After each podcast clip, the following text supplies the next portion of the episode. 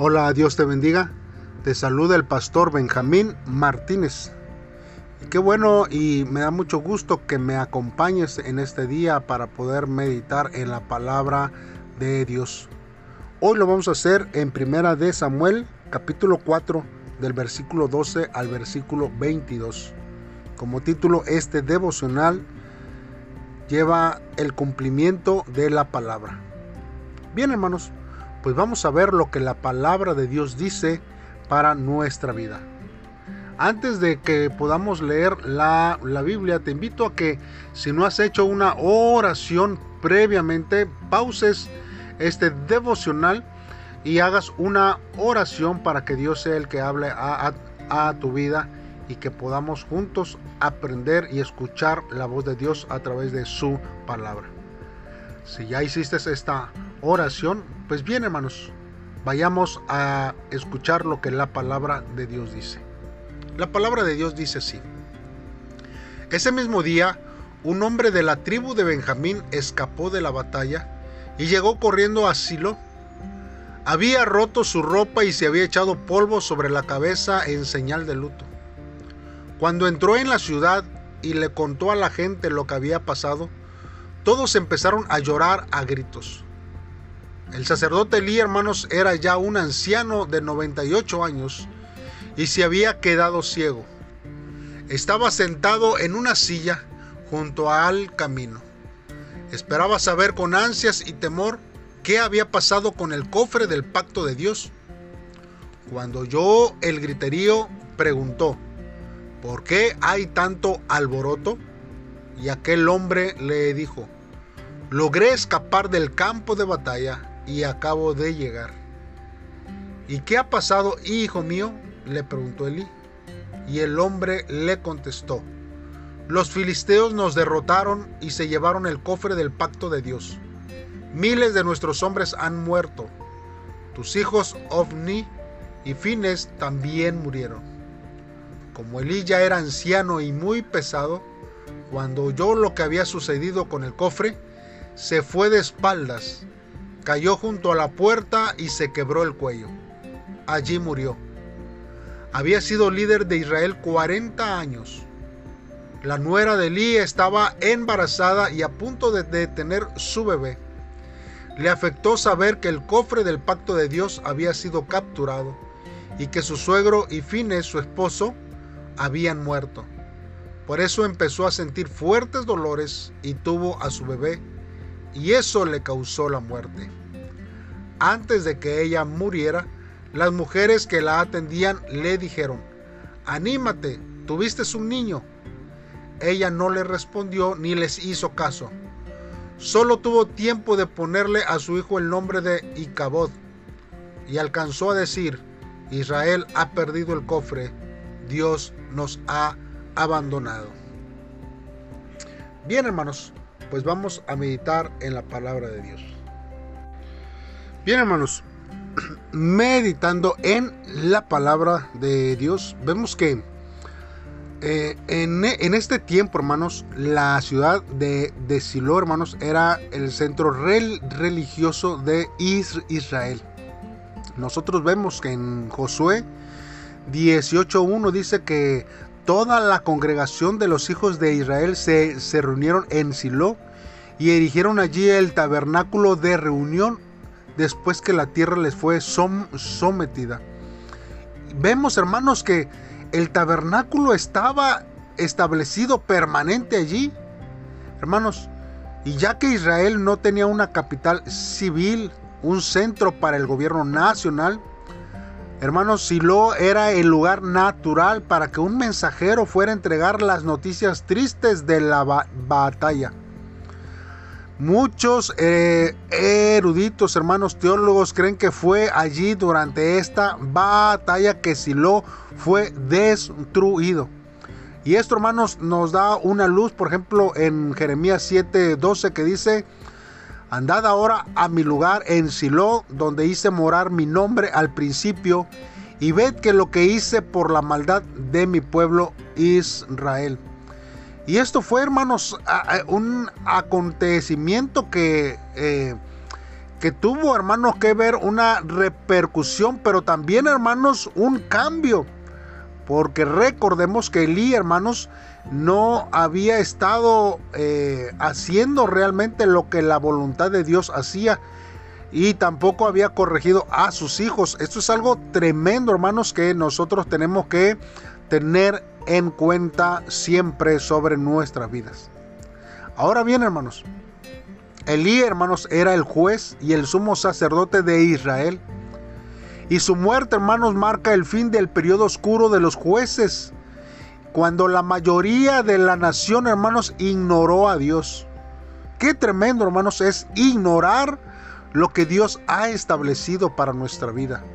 Nosotros tenemos que estar atentos, hermanos, porque ignorar la voluntad de Dios hacia nuestra vida es algo tremendo y duro que seguramente Dios, hermanos, eh, eh, obrará de una forma eh, quizás no positivamente hacia nuestras vidas.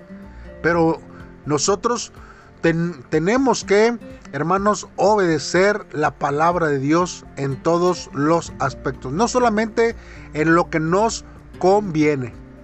Ahora bien, hermanos, aunque Samuel, hermanos, fue también un juez, pero su carrera, hermanos, vio la transición de la nación de Israel, hermanos, que era gobernada por los jueces, hermanos, hacia la monarquía, donde se establecerían los reyes de Israel. Y el, hermanos, él comenzó el gran avivamiento, hermanos, que Israel iba a experimentar en el siguiente siglo. La Biblia, hermanos, no nos dice que fue el siguiente sumo sacerdote, pues nosotros entendemos bien que Samuel no era descendiente directo de Aarón, hermanos. Entonces él no podía ser el sumo sacerdote. Más sin embargo, hermanos, Samuel actuó como sumo sacerdote en esa época. Pues él, hermanos, ofreció los importantes sacrificios para todo Israel.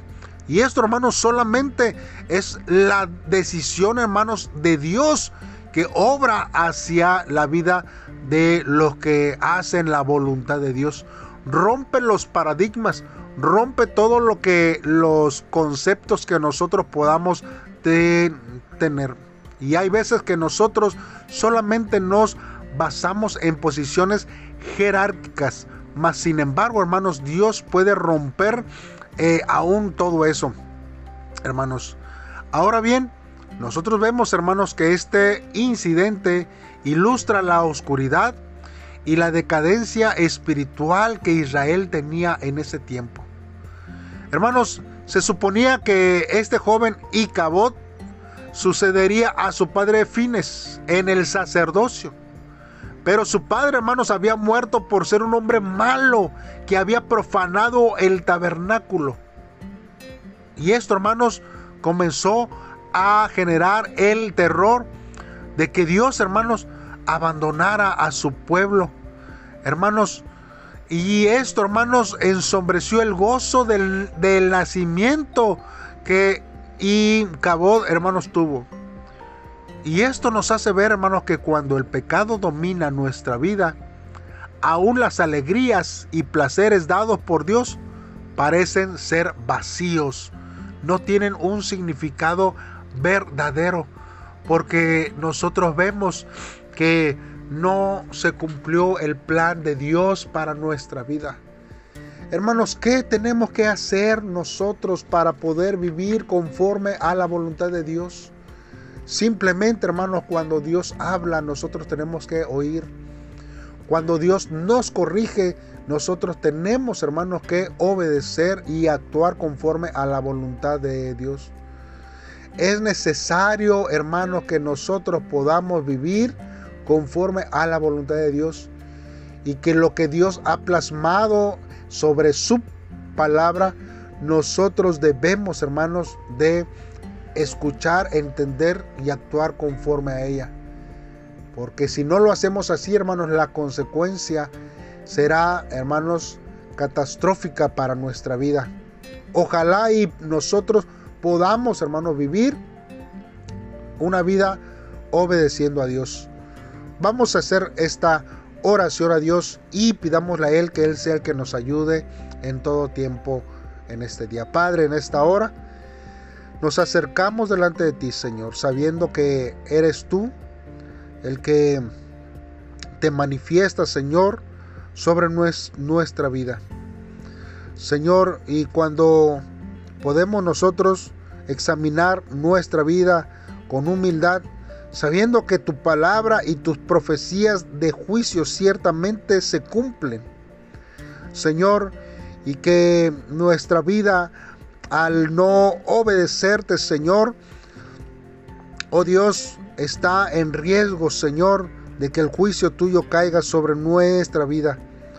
Por favor, Señor, no permitas que en el día del juicio te presente excusas que busquen justificar mis pecados, Señor.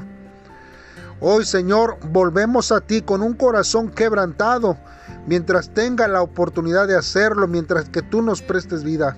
Ayúdanos firmemente a lograr, Señor, hacer tu voluntad en nuestra vida. Gracias, Señor, te damos por tu infinita misericordia. En el nombre de Cristo Jesús.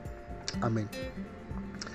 Dios te bendiga, hermano. Espero que nos acompañes el día de mañana en un devocional más. No te olvides en que si no te has suscrito eh, a estos devocionales, te suscribas y que tu vida, hermanos, sea llena de bendiciones. Activa también la campanita para que cuando se compartan los nuevos devocionales seas el primero en escucharlos en cada día. Dios te bendiga, saludos y bendiciones.